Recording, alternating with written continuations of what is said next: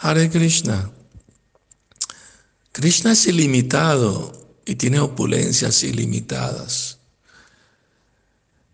Y Él siempre está expandiendo sus opulencias y expande su conocimiento para entender esas opulencias. Y las abarca y las entiende. Pero de nuevo se expanden. Así que Krishna mismo compite consigo mismo para entenderse a sí mismo.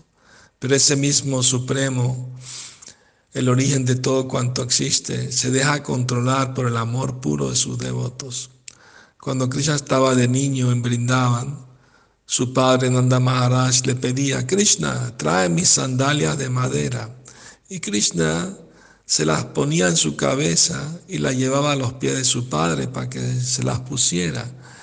Y el padre abrazaba a Krishna, olía su cabeza y entraba en un éxtasis trascendental. También había una sirvienta en la casa.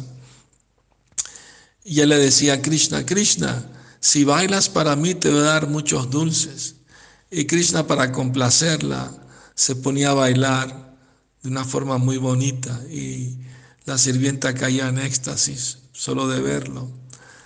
Y los semidioses en los planetas celestiales como Brahma, Shiva, e Indra, todos los grandes semidioses, quedaban aturdidos en éxtasis al ver cómo Krishna por amor se dejaba controlar de esa manera, incluso por una sirvienta. Entonces ese es el humor de los habitantes de Brindavan, que ellos conquistan a Krishna, controlan a Krishna por su inmenso y gran amor que tienen por él. Que sueñen con Krishna.